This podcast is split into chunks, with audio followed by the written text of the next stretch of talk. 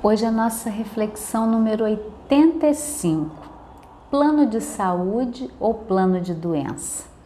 E calma que eu não estou falando só daquele plano que a gente paga todo mês, não.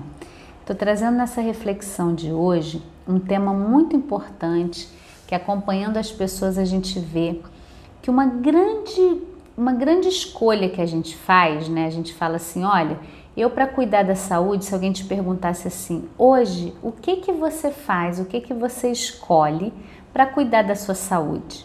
Algumas pessoas vão falar, ah, eu faço atividade física, eu procuro me alimentar melhor, ah, eu tenho plano de saúde. E o que a gente vê, né? Isso é da nossa cultura, tá? E aí não é um julgamento. Quando eu fui fazer a minha dissertação de mestrado, eu fiquei muito surpresa que lá na década de 60 a ONU convocou todos os estados né, para olhar para a saúde, porque o que a gente vem vendo, né, vem observando, é que aumenta o número de tecnologia, aumenta os recursos de, de exame, cirurgia, mais e mais tecnologia e nós não estamos gerando mais saúde. E o que me chamou a atenção ali, eu já estava em todo esse processo de busca de práticas integrativas, de uma mudança do olhar para o corpo, para a mente, para as emoções, e aí eu me lembro que essa parte foi muito forte para mim nessa dissertação do mestrado, né? Quando eu vi que a China era fechada ao mundo ainda naquela época. E eles falaram assim: olha só, vamos lá olhar o modelo de saúde chinês, como que eles fazem para cuidar da saúde. O que, que tem lá? Tem hospital e eles praticamente não tinham hospitais, tá? Hoje eu não sei como tá, como é, mas eu sei que foi um modelo que a gente trouxe para cá, a ONU, junto com esses, todos os representantes, né, do, do de todos os países, para mudar a nossa maneira de abordar a saúde. Então, o que, que a gente percebeu nessa reunião? Que existia um modelo na China mais focado na prevenção. As pessoas faziam Tai Chi Chuan na rua só para cuidar da saúde. Existe um olhar de que a saúde é algo que precisa ser cuidado. E quando perguntava às pessoas por que, que você está fazendo Tai Chi Chuan, ah, eu quero envelhecer bem, eu estou cuidando do meu corpo, da minha mente. E aí isso foi muito interessante, foi a partir daí que nós começamos a ter abertura aqui no Ocidente de práticas integrativas, de usar meditação, de usar yoga, de usar tai chi chuan. Em 2006, que foi aprovada a lei, né, a Política Nacional de Práticas Integrativas e Complementares no SUS. Só que a gente sabe que é um longo processo ainda. Eu não vou entrar em pormenores aqui do meu mestrado, do que eu tentei fazer no hospital que eu trabalhava, mas eu queria trazer uma reflexão para você sobre isso, né? Quando a gente pensa em saúde, dentro do seu dia, que ações, que escolhas você tem feito em prol da saúde de verdade, assim? Você escolheu o que você come, você tem uma prática de alguma atividade que você goste, como você cuida das suas emoções.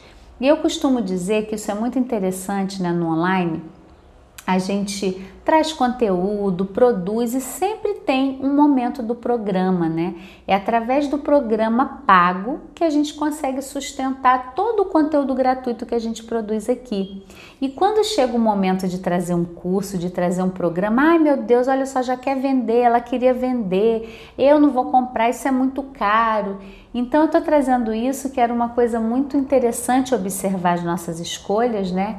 que a gente pode acompanhar, o gratuito pode olhar. E na hora que a gente vai comprar, que a gente vai pagar, o que, que a gente está pagando, né? Então, às vezes, assim, não, eu não vou pagar, eu não vou fazer esse curso online, não, que poderia trazer uma grande contribuição, mas eu vou esperar o lançamento do iPhone, eu quero comprar o último iPhone. Ah, não, eu não quero fazer esse olhar, esse trabalho terapêutico, mas eu vou comprar 10 sapatos, né? Então eu estou trazendo essa reflexão também com muito carinho para a gente olhar que tudo é só. Tem uma palavra para mim que define o que eu estou dizendo aqui: é uma escolha. Aonde eu escolho colocar o meu dinheiro, a minha energia e qual é o meu plano de saúde, né? Porque a gente sabe, um plano de saúde, agora falando do padrão, ele é um plano de doença. Ele é um plano onde você vai usar quando você estiver mal. A gente usa, se eu vou usar para quando eu tiver que internar, quando eu precisar de uma internação, senão não vai poder pagar. Mas você paga todo mês ali uma coisa que não está te trazendo mais saúde. Então eu queria trazer essa reflexão no que você investe, o seu dinheiro mesmo, que a gente sempre diz, né? Muitas vezes nos cursos online eu recebia tanto e-mail das pessoas: Kelly, olha, eu não vou poder fazer seu curso agora, é uma pena, eu não tenho dinheiro. E eu sei que é real, muitas pessoas não podem mesmo, não têm, mas muitas vezes a gente está investindo dinheiro em outras coisas, a gente não prioriza essa nutrição da saúde, né?